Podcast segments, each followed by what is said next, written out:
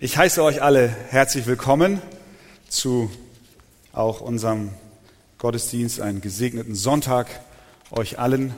Und wir machen heute Fortsetzung. Stehen wir doch zusammen auf und schlagen unsere Bibeln auf. 1. Korinther Kapitel 1, Vers 26 bis zunächst 29. 1. Korinther 1, 26 bis 29. Seht doch eure Berufung an, ihr Brüder. Da sind nicht viele Weise nach dem Fleisch, nicht viele Mächtige, nicht viele Vornehme, sondern das Törichte der Welt hat Gott erwählt, um die Weisen zu Schanden zu machen. Und das Schwache der Welt hat Gott erwählt, um das Starke zu Schanden zu machen. Und das Unedle der Welt und das Verachtete hat Gott erwählt. Und das, was nichts ist, damit er zunichte mache, was etwas ist, damit sich vor ihm kein Fleisch rühme. Amen. Ihr dürft Platz nehmen. Korinth war eine florierende Handelsmetropole. Die Bürger der Stadt waren modern, aufgeschlossen, intellektuell interessiert. Sie waren auch materiell wohlhabend. Sie legten viel Wert auf Prestige und gutes Aussehen. Sie mochten Menschen mit Geld, mit Macht und mit Einfluss. Wir können sagen, Korinth war eine angesagte Stadt und die Bürger Korinths wussten das und waren auch stolz darauf. Sie waren offen für griechische Philosophien und betonten die Bedeutung von menschlicher Weisheit. Und dieses Denken hat sich auch in die Gemeinde eingeschlichen und nicht wenige Christen waren versucht, auch vor den Menschen in der Stadt eine möglichst hohe Geltung zu erreichen. Und dieser Entwicklung stellt sich der Apostel Paulus entgegen und er vergleicht mit sehr deutlichen Worten die Weisheit Gottes auf der einen Seite mit der Weisheit der Welt auf der anderen. Die Weisheit Gottes ist das Wort vom Kreuz, wie er uns in den Versen zuvor erklärt. Und dieses Wort vom Kreuz war den anspruchsvollen Korinthern eine Torheit. Sie meinten, das sei dumm und bewunderten zur gleichen Zeit die weltliche Weisheit. Nun wendet sich der Apostel von der Botschaft des Kreuzes, die Torheit in den Augen der Menschen ist, hin zu den Gläubigen. Ab Vers 26. Und er erklärt, und erinnert sie daran, dass nicht nur die Botschaft eine Botschaft nach außen hin der Schwachheit ist, sondern dass auch die Gläubigen, die diese Botschaft annehmen, vor der Welt keine Bedeutung haben. Er erinnert sie, dass sie schwach waren, als sie die Botschaft von Jesus Christus hörten. Er erinnert sie an ihre Niedrigkeit. Und je mehr er sie daran erinnert, desto heller scheint die Gnade Gottes in ihrem Leben. Das ist ein Kontrast, den er aufbaut. Worin äußert sich die Gnade Gottes in dem Leben der Korinther? Das Erste, was wir aus dem Text erkennen, ist, dass die Korinther einen Ruf hörten einen wirksamen Ruf. Was meine ich damit? Schauen wir noch einmal in Vers 26. Er beginnt diesen Abschnitt mit den Worten, Seht doch, liebe Brüder, auf eure Berufung. Mit dem Wort Berufung meint er nicht ihren Beruf. Schaut euch mal euren Beruf an. Und da sind einige von euch, das sind Tischler, andere Fischerleute, andere Putzfrauen. Das ist nicht, was Paulus hier meint, wenn er sagt, seht doch eure Berufung an. Das ist nicht der, der Beruf, den er jetzt hier ihnen vor Augen führt. Er denkt bei dem Wort Berufung an den Ruf, den Gott ihnen gab. Und dieser Ruf war ein wirksamer Ruf. Wir wissen, dass Gott uns auffordert, das Evangelium allen Menschen zu verkündigen.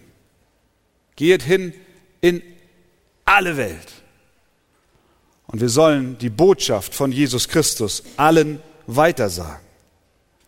Und Menschen, die diese Botschaft hören, vernehmen darin einen Ruf Gottes. Gott ruft durch sein Wort. Er ruft alle Menschen. Und sie sollen Buße tun und umkehren. Der Ruf Gottes richtet sich an viele. Wir können sagen, ja, an alle Menschen. Aber er ist nicht bei allen wirksam. Das hast du selbst schon erlebt, wenn du mit Menschen gesprochen hast und ihnen vom Evangelium erzählt hast, haben einige darauf reagiert und haben mit Glauben geantwortet und andere haben ihren Kopf geschüttelt und haben es nicht verstanden. Im Neuen Testament wird das Wort Berufung immer im Zusammenhang mit dem Ruf Gottes gesehen.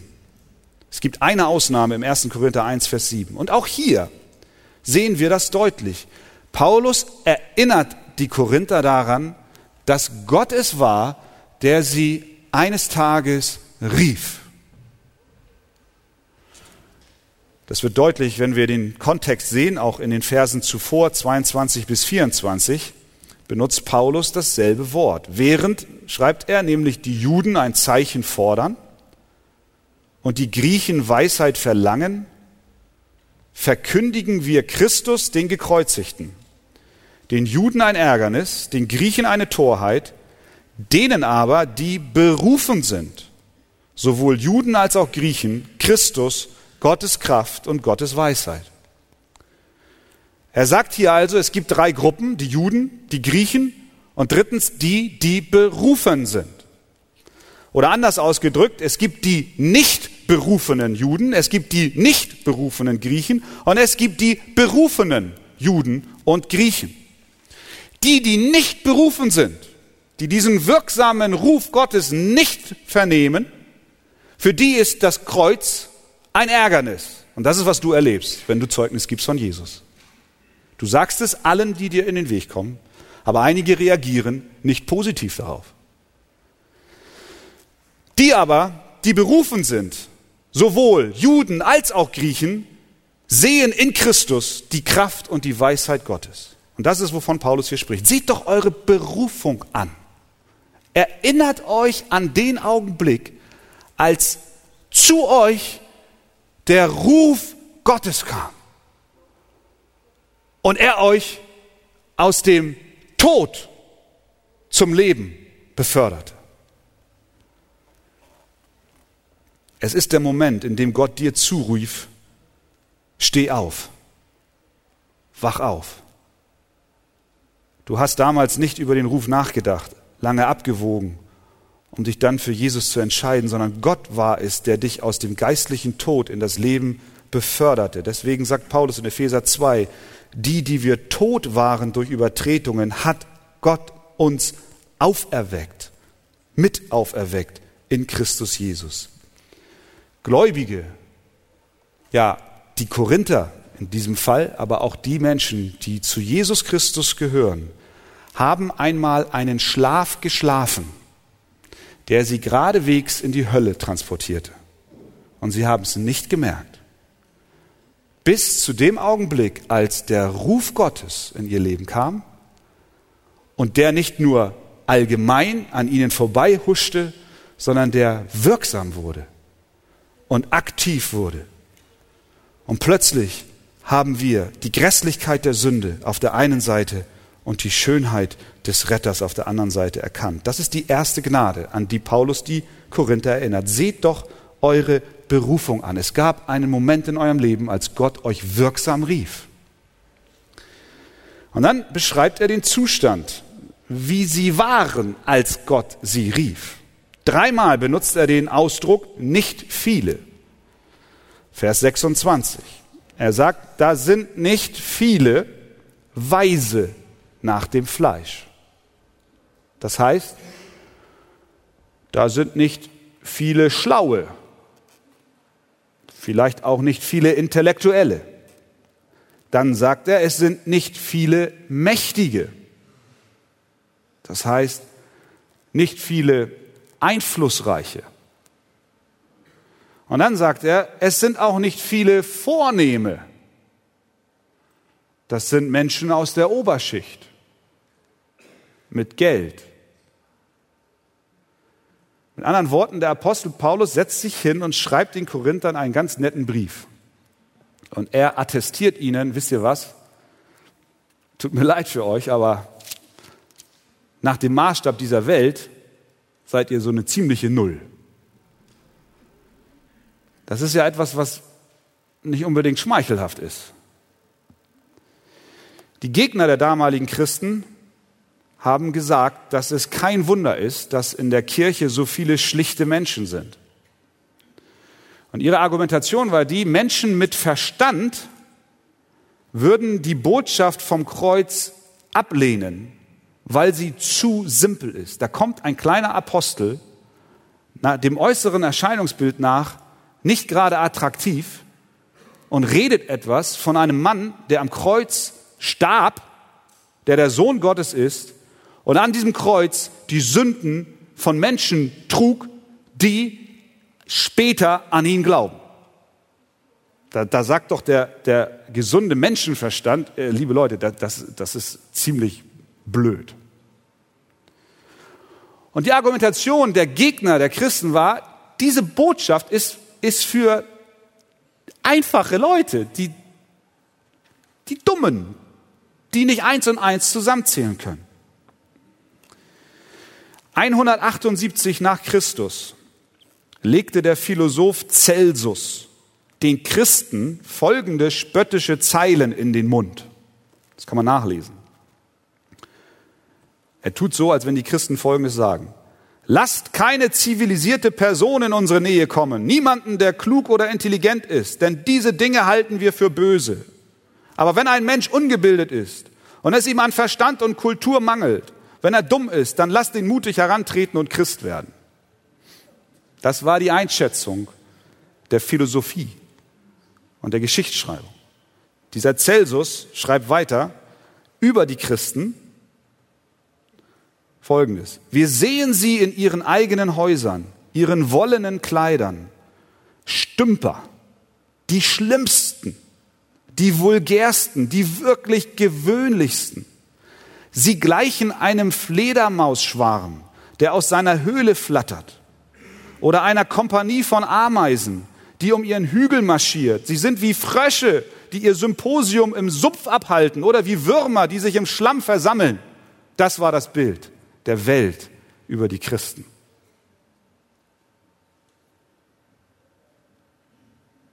Da sind nicht viele Weise nach dem Fleisch, nicht viele Mächtige, nicht viele Vornehme. Bis heute scheint es so zu sein, dass die Creme de la Creme der Moderne sich nicht unbedingt in Gotteshäusern versammelt. Hat sich nicht so viel dran geändert. Wir müssen festhalten, dass Paulus nicht sagt, dass es keine Weisen und keine Mächtige und keine Vornehme unter den Gläubigen zu finden sind. Er sagt nicht viele. Wenn wir in die Kirchengeschichte schauen, dann sehen wir sehr wohl Männer mit großem Intellekt und Frauen mit einem großen Einfluss. Wir sehen, dass auch das Evangelium von Jesus Christus sowohl auch für die Oberschicht da ist. Aber es sind nicht viele. Denn die Schönen und Reichen und auch die Klugen tun sich schwer, sich unter der Botschaft des Kreuzes zu beugen. Es widerspricht ihrem Stolz.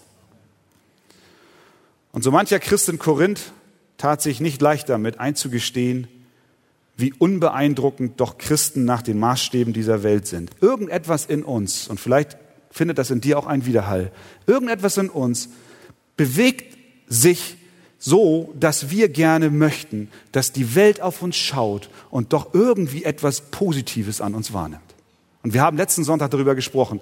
Zumeist fangen wir dann an, an der Botschaft vom Kreuz herum zu doktern. Und wir machen es etwas flüssiger und etwas seichter, sodass der Widerstand nicht so groß ist.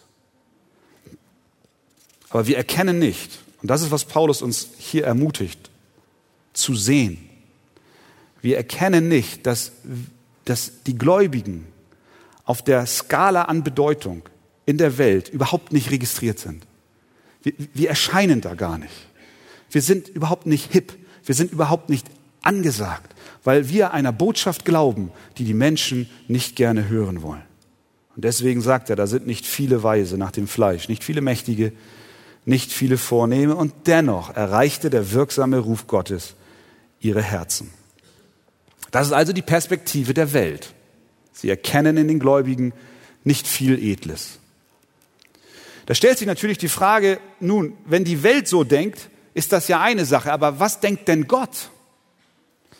Und ich kann mir vorstellen, dass der eine oder andere jetzt hier so sitzt und sagt, na ja, Gott wird bestimmt auf den Plan treten und sagen, hey, liebe Welt, ihr habt nicht gut genug hingeschaut. Ihr wart zu oberflächlich in eurem Blick, als ihr die Christen angesehen habt. Ich habe mir sie genauer angeschaut und inmitten ihres Schmutzes und Dreckes sah ich etwas funkeln. Und da war etwas Wertvolles in ihnen. Und dann habe ich mich entschlossen, weil sie doch ein, eine Nuance an Wert haben, werde ich sie erretten. Ist das, was Gott sagt? Manchmal wünschen wir uns, dass Gott so mit uns handelt, aber das ist nicht der Fall. Was sagt Gott? Lesen wir noch einmal Verse 27 und 28. Das Törichte der Welt hat Gott erwählt, um die Weisen zu Schanden zu machen. Und das Schwache der Welt hat Gott erwählt, um das Starke zu Schanden zu machen. Und das Unedle der Welt und das Verachtete hat Gott erwählt. Und das, was nichts ist, damit er zunichte mache, was etwas ist. Wir sträuben uns dagegen, weil wir gerne glauben würden, dass da irgendetwas in uns ist, irgendetwas winzig Kleines, was inmitten des Staubes und des Drecks hervorleuchtet und Gott es doch bemerkt haben müsse und voller Begeisterung rief, wow, schau dir das mal an.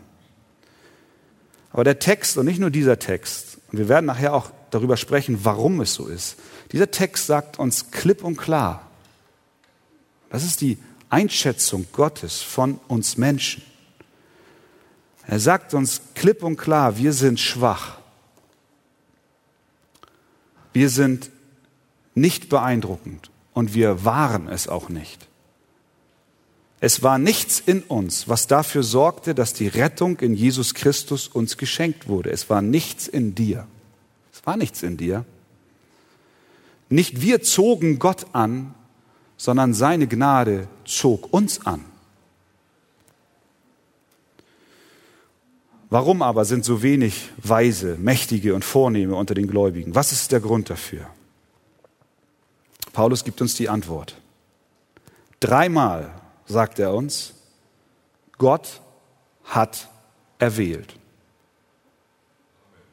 Das ist der Text. Warum sind nicht viele Weise da? Gott hat erwählt. Das Törichte der, Welt, der Törichte der Welt hat Gott erwählt. Das Schwache der Welt hat Gott erwählt. Und das Unedle der Welt und das Verachtete hat Gott erwählt. Gott erwählt. Die erste Gnade, an die Paulus die Korinther erinnert, ist, dass da ein wirksamer Ruf in ihrem Leben war. Und die zweite Gnade, an die er die Korinther erinnert, ist, dass dieser wirksame Ruf in ihrem Leben wirksam war, weil zuvor etwas geschehen ist, nämlich Gott hat sie erwählt. Sehen wir, dass hier plötzlich Gott als ein herrlicher und über alles stehender wahrgenommen wird und wir als Menschen plötzlich in den Hintergrund treten. Paulus benutzt diesen Begriff der Erwählung auch in Epheser 1 und auch an vielen anderen Stellen. Dort sagt er in Vers 4 bis 5, denn in ihm hat er uns erwählt, ehe der Welt Grund gelegt war, dass wir heilig und untadelig vor ihm sein sollten. In seiner Liebe hat er uns dazu vorherbestimmt, seine Kinder zu sein durch Jesus Christus, nach dem Wohlgefallen seines Willens. Was Paulus hier sagt, ist also, liebe Korinther, noch bevor ihr geschaffen worden seid, noch bevor die Welt in Existenz gerufen wurde, schon vor Zeiten schloss Gott euch in seinen wunderbaren Plan ein. Ihr seid wohl nichts vor der Welt, aber Gott hat erwählt, weil es sein Wille, sein erklärtes Ziel war, genau die zu erretten, die nichts sind. Paulus nennt diesen Vorgang in Römer 11, Vers 5 die Gnadenwahl, die Wahl der Gnade. Jesus selber bringt uns diese Lehre der Erfehlung nahe. Matthäus 11 sagt er, ich preise dich, Vater, Herr des Himmels und der Erde, dass du dies vor den Weisen und Klugen verborgen hast. Das ist derselbe Gedanke. Du hast es vor den Weisen und Klugen verborgen und es den Unmündigen offenbart. Ja, Vater, denn so ist es wohlgefällig gewesen vor dir. Und dann betet er weiter. Alles ist mir von meinem Vater übergeben worden und niemand erkennt den Sohn als nur der Vater. Und niemand erkennt den Vater als nur der Sohn und der, welchem der Sohn es offenbaren will. Johannes 6,44. Jesus sagt dort, niemand kann zu mir kommen, es sei denn, dass ihn der Vater zieht, der mich gesandt hat. Johannes 15, Vers 16. Nicht ihr habt mich erwählt, sagt Jesus, sondern ich habe euch erwählt. Diese Botschaft, die lässt dein Herz springen, weil plötzlich deutlich wird, deine Rettung ist nicht verankert in irgendetwas, was in dir ist, sondern es kommt von außen und es ist ein Geschenk. Und wenn Gott dir etwas schenkt, dann wird er es dir auch nicht wieder wegnehmen, sondern du bist sicher in seinen Armen. Paulus sagt den Korinthern, Ihr lieben Freunde, hört auf, euch mit der Weisheit und Klugheit der Welt zu messen. Erinnert euch vielmehr daran, wer ihr wart, als Gott euch rief. Und denkt daran, dieser Ruf war wirksam, weil Gott, noch bevor er die Welt schuf, euch zu seinen Kindern erwählte, um euch zu retten. Der Hauptgedanke dieser Botschaft und dieses Gedankens der Erwählung Gottes ist der, dass dadurch der Mensch demütig wird und Gott verherrlicht wird. Wenn du ein Kind Gottes bist, dann darfst du wissen, dass Gott dich bereits liebte, noch bevor du geschaffen wurdest. Und du ein Gedanke von ihm bist. Und er seinen Sohn sandte, um dich zu retten. Amen. Wir schlagen auf 1. Korinther 1, 26 bis 31.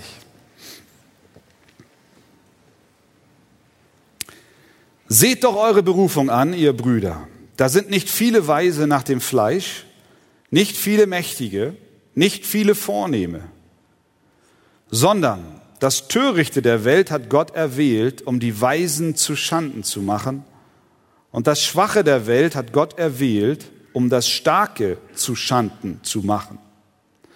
Und das Unedle der Welt und das Verachtete hat Gott erwählt und das, was nichts ist, damit er zunichte mache, was etwas ist, damit sich vor ihm kein Fleisch rühme. Durch ihn aber seid ihr in Christus Jesus, der uns von Gott gemacht worden ist, zur Weisheit, zur Gerechtigkeit, zur Heiligung und zur Erlösung damit es geschehe, wie geschrieben steht, wer sich rühmen will, der rühme sich des Herrn. Amen. Nehmt doch gerne Platz. Paulus erinnert in diesem Abschnitt die Korinther daran, dass als sie den Ruf Gottes vernahmen, in ihnen nichts war, das sie für die Rettung qualifiziert hätte. Er erinnert sie, dass nur wenige edle und weise und starke unter den Gläubigen sind, weil Gott es so bestimmt hat. Dreimal sagt er, Gott hat erwählt. Die Frage, die sich da jetzt anschließt, ist, warum handelt Gott so? Warum macht er das? Wäre es nicht besser, wenn auch in der Gemeinde eine stattliche Anzahl an Millionären wäre oder auch Sportstars, Fernsehgrößen oder wenn hier auch Staatsmänner ein- und ausgehen würden, wäre das nicht ein Zeugnis? Schaut Welt, wie kräftig die Botschaft des Evangeliums ist. Und wie attraktiv vor allem. Gottes Handlungsweise in dieser Frage ist wirklich außergewöhnlich. Das müssen wir, das müssen wir festhalten. Schon ziemlich merkwürdig, wie Gott da vorgeht. Stell dir vor, du bist frisch zum Kanzler gewählt. Ist das ein schöner Gedanke? Kommt drauf an.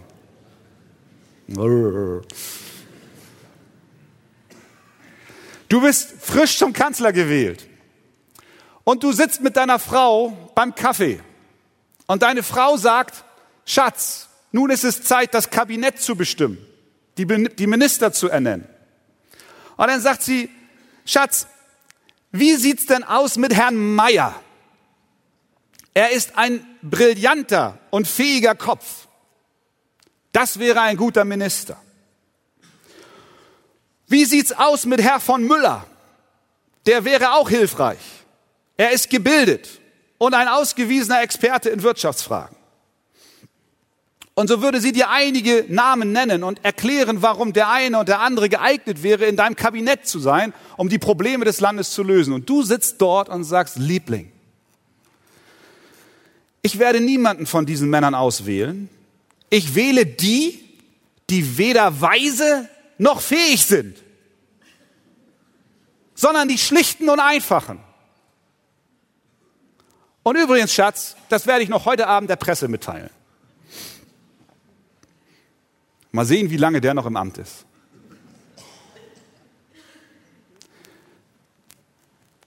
Das macht keinen Sinn, oder? Das macht überhaupt keinen Sinn. Aber genau das ist, was Paulus hier sagt. Er rüttelt uns wach. Und er sagt, er sagt, ihr Korinther, ihr Christen in der Arche, ich erwähle das, was töricht ist und schwach und unedel und verachtet vor der Welt. Das wähle ich aus. Mit euch. Mit euch will ich mein Reich bauen. Warum tut er das? Zum einen tut er das, um deutlich zu machen, dass die Weisheit dieser Welt mit all ihrem Glamour und Geltungsdrang null und nichtig ist. Wertlos. Absolut wertlos. Und in manchen Sternstunden ist es dir auch schon groß geworden, wenn wir es so sagen dürfen, wenn du irgendeine Klatschzeile gelesen hast, du dann bei dir gedacht hast, wie traurig, dass sich jemand Gedanken macht, welches Kleid eine Frau auf der anderen Seite des Globus trägt, um 17 Uhr zu der Zeit sowieso, zu dem und dem Anlass. Gott erklärt die Weisheit und den Glamour dieser Welt für null und nichtig. Gott er wählt die Schwachen, um der Menschheit zu sagen, euer Stolz ist nichts wert. Das ist, was Paulus hier schreibt. Er sagt, wenn wir den Text sehen, sondern das Törichte der Welt hat Gott erwählt. Warum? Um die Weisen zu Schanden zu machen. Und das Schwache der Welt hat Gott erwählt. Warum? Um das Starke zu Schanden zu machen. Und das Unedle der Welt und das Verachtete hat Gott erwählt. Warum? Damit er zunichte mache, was etwas ist. Das ist, das ist der eine Grund, warum Gott sich entschlossen hat, so zu handeln. Gott hat sich entschieden, Männer und Frauen aus keinem anderen Grund als nur aus Gnade zu retten. Er schuldet niemanden in dieser Welt Vergebung oder gar das ewige Leben. Er geht nicht, und das ist ein wunderbarer Gedanke. Er geht nicht mit Menschen um wie ein Staat mit Immigranten. Je mehr Bildung, je mehr Fähigkeit, je mehr Expertise, je mehr Geld, desto einfacher ist es, dass du einwandern kannst. Das ist nicht der Maßstab Gottes. Wäre dies seine Art zu handeln, dann hätten Menschen einen legitimen Grund, sich zu rühmen. Ich bin hier, weil ich. Dies und das und das und das. Aber Gott wählt einen anderen Weg, der vordergründig völlig, ja wie, nicht nachvollziehbar ist. Und indem er das tut, erklärt er die Maßstäbe dieser Welt für null und nichtig. Er erklärt, dass der Maßstab, den die Welt sich zusammengezimmert hat, nicht der Maßstab ist, der am Ende zum Ziel führt. Jeder läuft mit seinem selbstgeschnitzten Zollstock über die Baustelle dieser Welt. Und jeder denkt, er werkelt an einem Haus, aber es wird nie fertig. Es wird eine Ruine und sie wird zusammenbrechen, weil sich niemand an den Maßstab richtet und orientiert, der Gott selbst ist. Und das ist, was Gott hier sagt. Ich mache zu Schanden, ich mache zunichte die Weisheit dieser Welt. Und der andere Grund, warum Gott so handelt, ist Vers 29.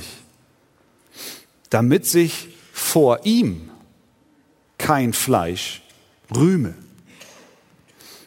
damit sich vor ihm kein Fleisch rühme. Erwählt warum? Warum Erwählung? Warum Erwählung der Schwachen und derer, die nichts sind? Erwählt, weil sich keiner vor ihm rühmen soll. Wäre es nicht entsetzlich, wenn im Himmel Menschen wären, weil sie in ihrem Leben eine gewisse Bedeutung gehabt haben?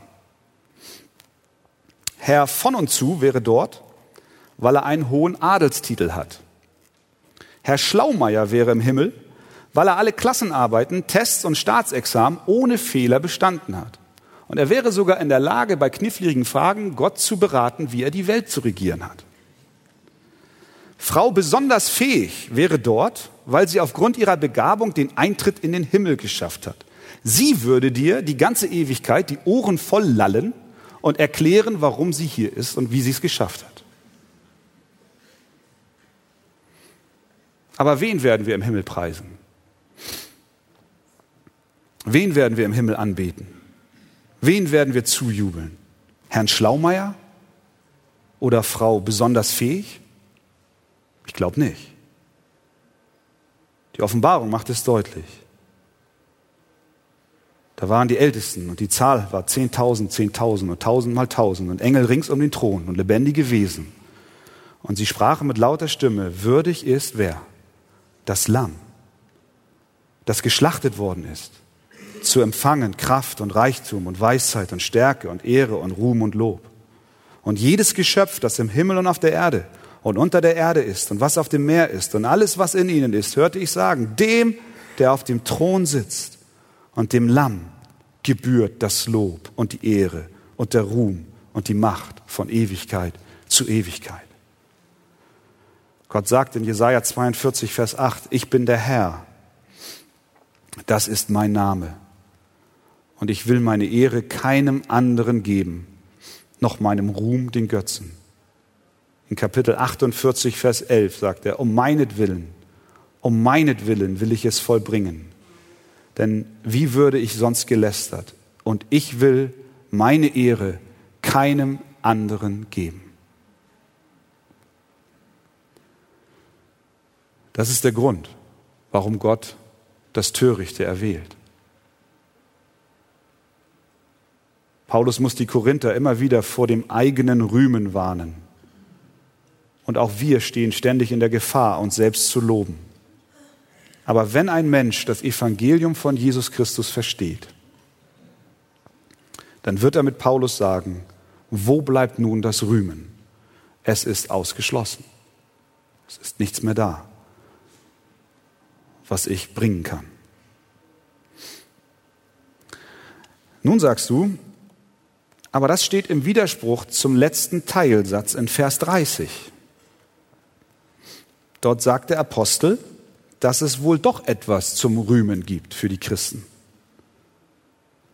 Durch ihn aber seid ihr in Christus Jesus, der uns von Gott gemacht worden ist zur Weisheit, zur Gerechtigkeit, zur Heiligung und zur Erlösung, damit es geschehe, wie geschrieben steht, wer sich rühmen will, der rühme sich des Herrn.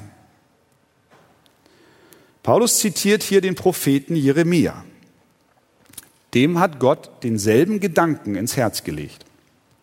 In Kapitel 9, Vers 22 im Buch Jeremia lesen wir Folgendes. So spricht der Herr. Ein Weiser rühme sich nicht seiner Weisheit. Ein Starker rühme sich nicht seiner Stärke. Ein Reicher rühme sich nicht seines Reichtums. Das heißt, Gott verbietet uns, dass wir uns unseres Vermögens rühmen. Das ist nicht gestattet. Sondern wer sich rühmen will, der rühme sich dessen, dass er klug sei und mich kenne. Dass ich der Herr bin, der Barmherzigkeit, Recht und Gerechtigkeit übt auf Erden. Denn solches gefällt mir, spricht der Herr. Der Kern dieser Aussage, und die Paulus hier ja zitiert, ist, dass Rühmen abscheulich ist, weil es das Ego auf die Spitze setzt und alles andere unterordnet. Diese Art des Rühmens macht deutlich, dass wir uns auf Kurzlebiges verlassen und uns konzentrieren auf Dinge, die vergehen werden und die keinen Ewigkeitswert haben.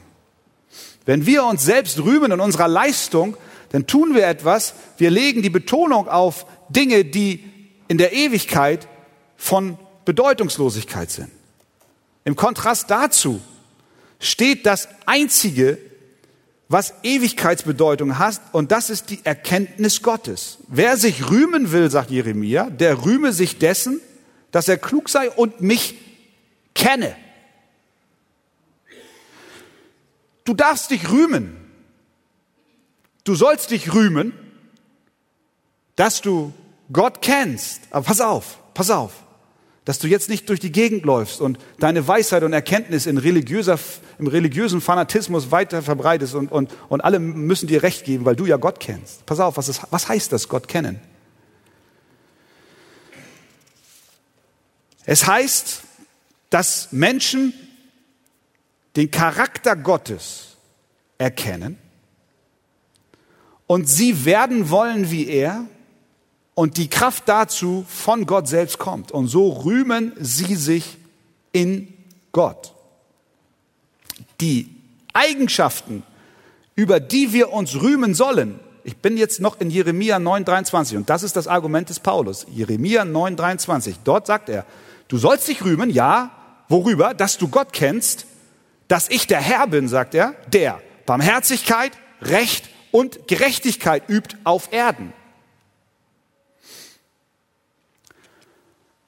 Was heißt denn das? Wo wird die Barmherzigkeit und das Recht und die Gerechtigkeit, derer du dich rühmen sollst, am deutlichsten sichtbar? Ich höre schon, einige rufen schon, einige sagen es leise, andere laut. Am Kreuz von Golgatha. Das ist hier, das ist hier Paulus packt diese Botschaft in diesen Kontext. Wir erinnern uns, letzte Woche haben wir darüber geredet. Das Wort vom Kreuz ist eine Torheit denen, die verloren gehen. Und wir sind bemüht, diese Botschaft vom Kreuz abzuschwächen, weil sie ein Hindernis ist für die Reichen und Schönen, zu, zu Gott zu kommen. Also montieren wir. Paulus sagt, Du sollst dich nicht dessen rühmen, was du an Leistung erbracht hast, aber du darfst dich rühmen. Worüber darfst du dich rühmen? Worüber sollst du dich freuen? Dass du Gott kennst. Und wie lernst du Gott kennen? In seiner Barmherzigkeit, in seiner Gerechtigkeit, indem du auf das Kreuz blickst. Am Kreuz offenbart Gott seine Barmherzigkeit. Er ist barmherzig mit dir, dass du nicht die Strafe tragen musst, die du eigentlich verdient hast. Pure Gnade. Und zur gleichen Zeit ist Gott am Kreuz auch gerecht. Denn er lässt seinen Richterspruch, der über jeden Sünder steht, dass auf der Sünde, auf die Sünde der Tod folgen muss, lässt er stehen. Und es muss einer sterben. Und wer stirbt? Jesus Christus, der Sohn des lebendigen Gottes. Verstehen wir das? Ja, herzlich willkommen, du darfst dich rühmen. Aber wessen sollst du dich rühmen? Jesus Christus ist dein Ruhm. Jetzt muss ich mir die Nase putzen. Entschuldigt. Amen. Amen. Also nicht zum Naseputzen, das Amen. Was wir also sehen ist,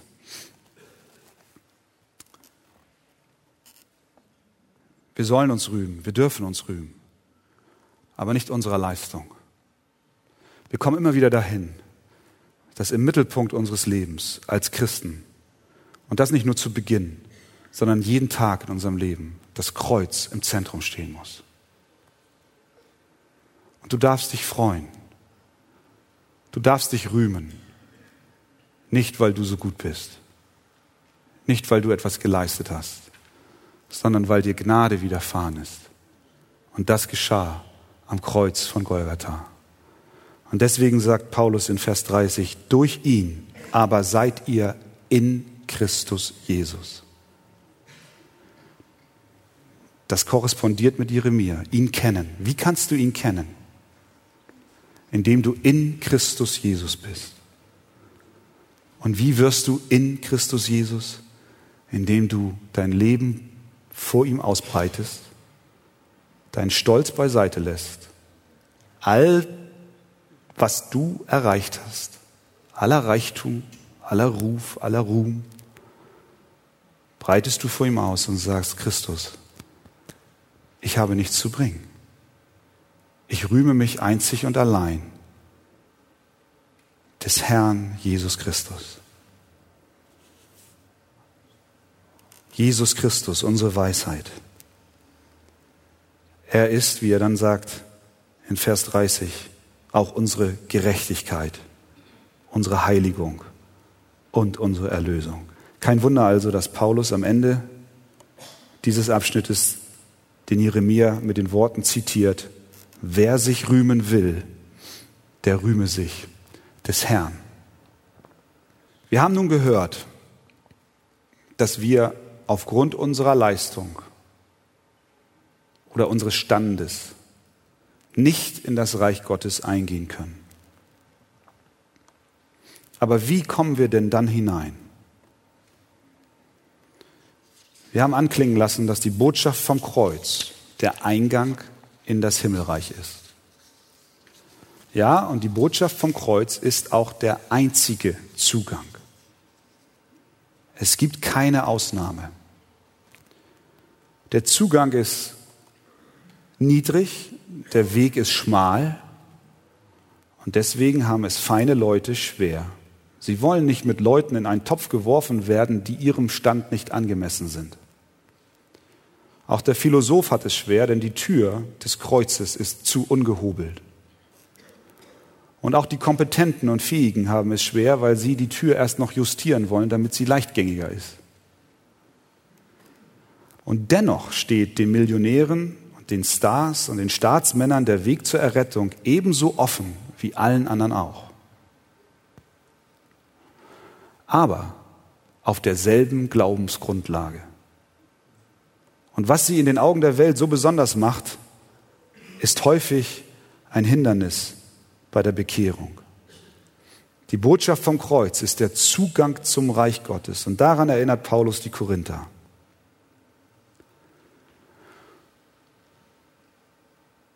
Und die Korinther wissen, welche Botschaft gemeint ist, denn Paulus war dort und er hat es ihnen erklärt.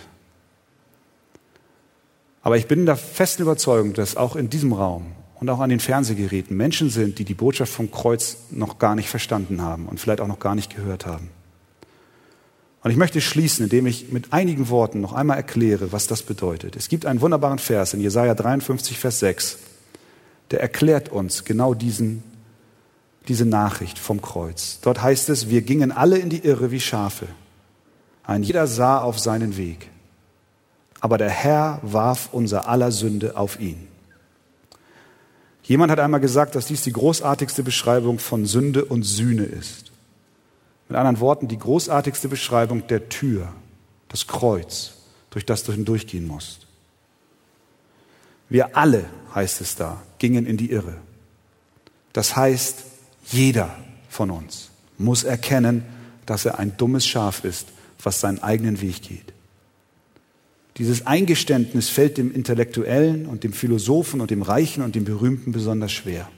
Es fällt jedem von uns schwer, weil wir alle in irgendeiner Weise doch auf uns selbst stolz sein wollen. Aber auch der Kluge muss anerkennen, dass er gemeinsam, wie die anderen Menschen auch, vor Gott steht als einer, der mit schwerer Schuld beladen ist. Wir gelangen durch das Tor, durch das Kreuz, durch Glaube und Buße. Und wenn wir dort auf das Kreuz schauen, dann erkennen wir, dass alle Strafe, die eigentlich auf uns liegt, Jesus Christus für uns getragen hat. Und wenn du eines Tages ohne Jesus Christus vor dem Richterstuhl Gottes trittst und du den Schuldspruch hörst, der über deinem Leben ausgesprochen wird, dann wirst du im großen Jammer und im großen Elend sagen, die Strafe ist größer, als dass ich sie tragen kann. Aber es gibt einen Weg, wie du vor dem Richterstuhl Gottes bestehen kannst, nämlich wenn du glaubst, wie Jesaja es sagt, dass einer für dich die Strafe deiner Sünde an das Kreuz trug, damit du aufrecht und frei vor ihm erscheinen kannst. Das ist die Tür, durch die du in das Himmelreich gelangst. Und deswegen meine Einladung an uns alle. Lasst uns nicht vergessen, wo wir herkommen. Auch wir als Arche. Jeder einzelne von uns. Auch wir als Gemeinde, wenn wir in die Geschichte unserer Gemeinde schauen. Angefangen mit zwölf Flüchtlingen irgendwo in Altona. Wir sind nichts vor Gott.